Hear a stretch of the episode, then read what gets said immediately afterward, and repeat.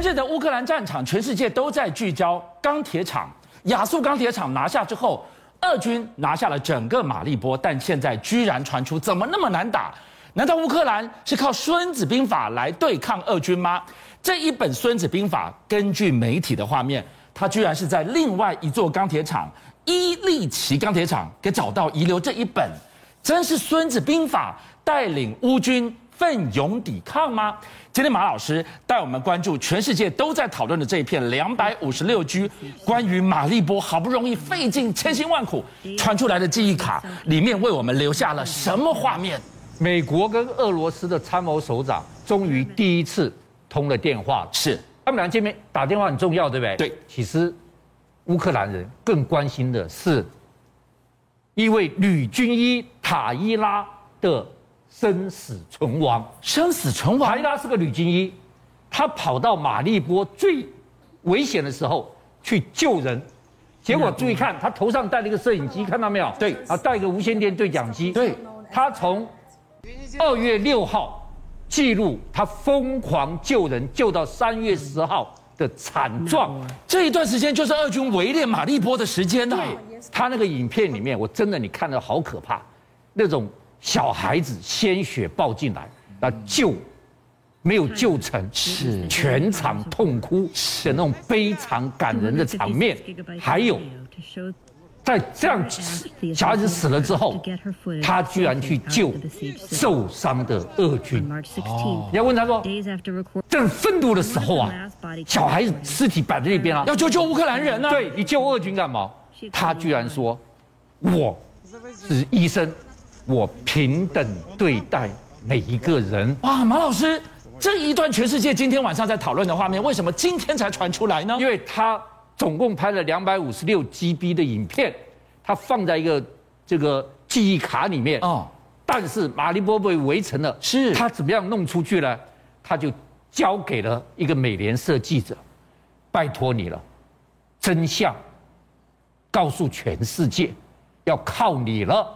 哇！这个美联社的记者带着这个记忆卡要离开马利波，但是层层关卡搜身，小小一片，什么难的呢？呃，不能拿，他就把它放在一个棉条塞在一个棉条里面。是，他总共被搜索了十五个关卡。哇！历尽千辛万苦，历尽千辛万苦，美联社记者才把这一个血腥的、残忍的，但是又感人的。落泪的这样一个影片，给他带出来，观众们，全世界的人都在问：塔伊拉，你留在马利波，你现在在哪里？他是生是死呢？好，就突然间出来一个影片，是。这个影片，注意他形象呆滞，眼神无力，对，他念了一段声明。就是呼吁说停止战斗，俄乌停止战斗，他被俄军俘虏了吗？对，俘虏了，俘虏，在俄军的强制下，是录影片停止战斗。好，现在乌克兰只有一个想法，是我要救他出来。因此，乌克兰给俄罗斯啪一个电讯，换俘，我用俄军的俘虏将那个上校级的跟你换，是塔伊拉。结果接到的回回信是什么？是什么？他不在我们手里啊，那他到底人在何方？所以啊，现在你问的就是所有全世界都在问的是这个他在何方？对俄军来讲，马老师，战场打到现在，两个现场最让他们灰头土脸，一个是黑海，莫斯科号旗舰被击沉这件事情；第二件事情，顿涅茨克河，马老师讲过，整个渡河变成渡过一条奈何桥，这件事情居然有更多的画面曝光。俄罗斯有三个。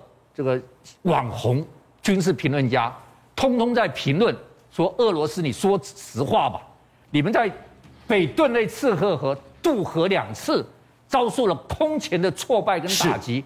结果现在影片一出来，哇，不得了！这个是俄军在八号渡了一次河，十二号渡了一次河，是被那个乌克兰埋伏在那边，用重炮、用无人机、好用火箭弹，把整个渡河的部队。”打成战车坟场，哇！这个地方这些都是战车的残骸耶。你等下往后看，这还是小 case，简直是这个满目疮痍。对，后面全部都是战车，一台一台。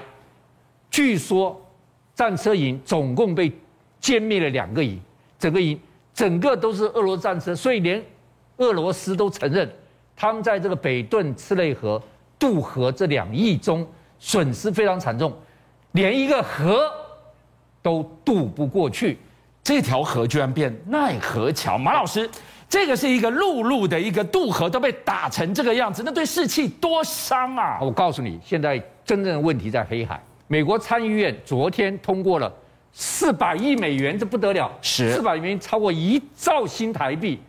美国现在大援援乌克兰，总共加起来大概一百亿美元，是突然间搞四百。好，它里面主力是什么东西？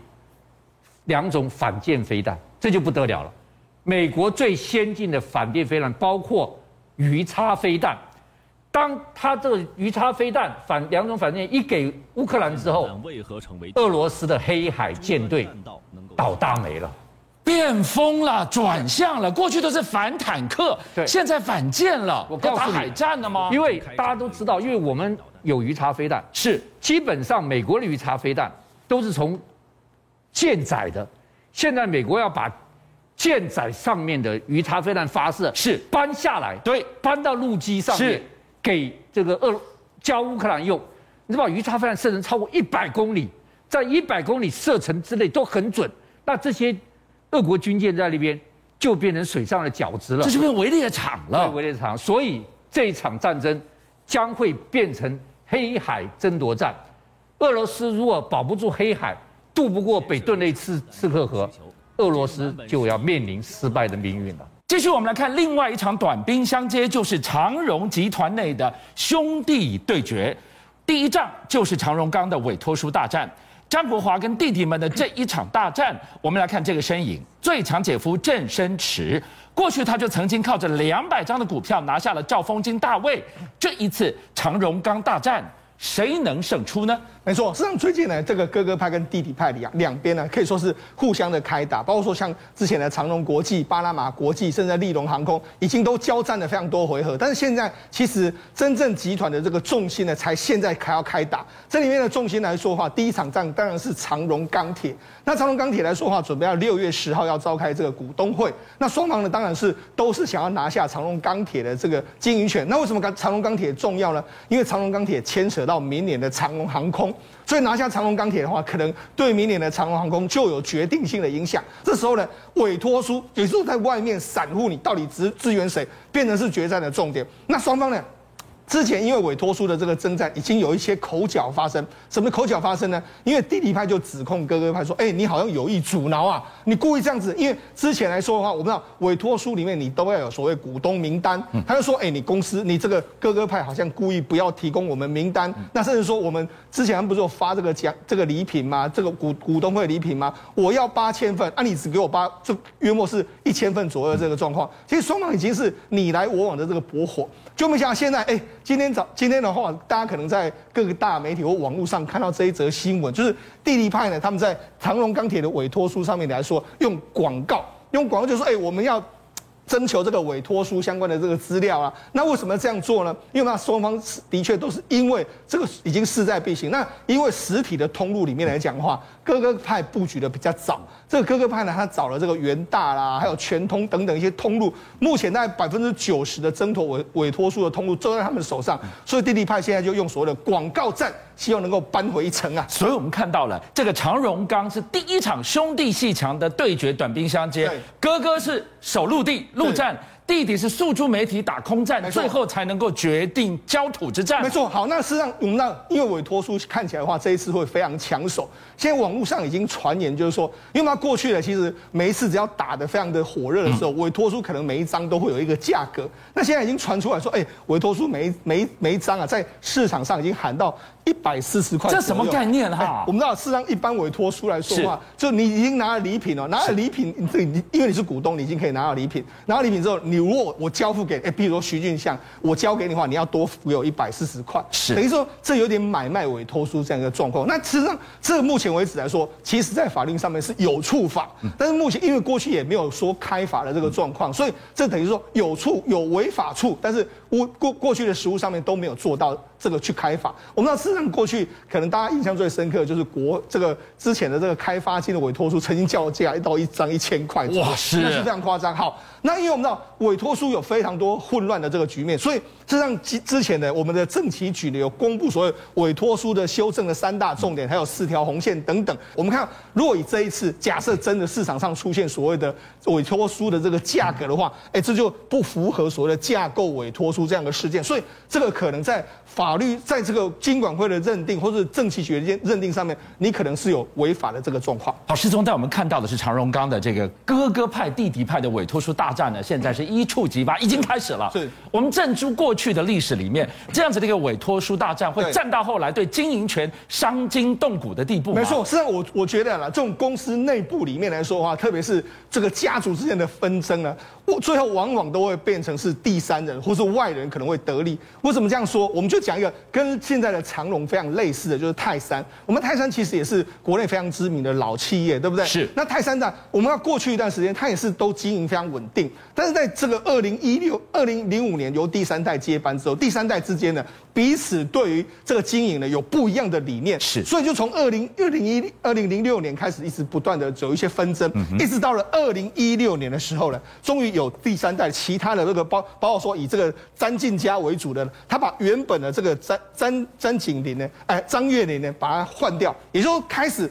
出现了所谓第三代互相争权，那中间有当然后来又有所谓的张景超啦，或者张亚林等等的这个加入战局，所以等于说第三代了，为了彼此，为了这个争夺这个公司的主导权的，也是不断的在那边每一年的董监改选都是互相的争斗来争斗去。那因为争斗来争斗去的时候，你总是要引进一些盟友进来，所以这时候呢就引了谁呢？就引了龙邦集团进来。那龙邦集团他当然知道，哎，你们这边互相争斗的时候，我一下支持你，一下支持你，但是我慢慢的。在市场买入这个持股，就后来经过几年，到二零一，终于在这个这个去年的时候呢，改董监改选的时候呢，他们赫然才发现到说，原来呢，你龙邦啊也有想要入股我们的这个入主我们的野心呐。因为在去年呢，我们要过去一段时间呢，这个这个泰山长时间的董监呢，都是由詹家独揽，就没想到后来去年的时候，龙邦居然进去开始担任你的董监，那他现在一直持续在市场上买进持股的话，以在未来呢到底詹家这个独断的局面会不会被龙帮终结？这就是一个他们内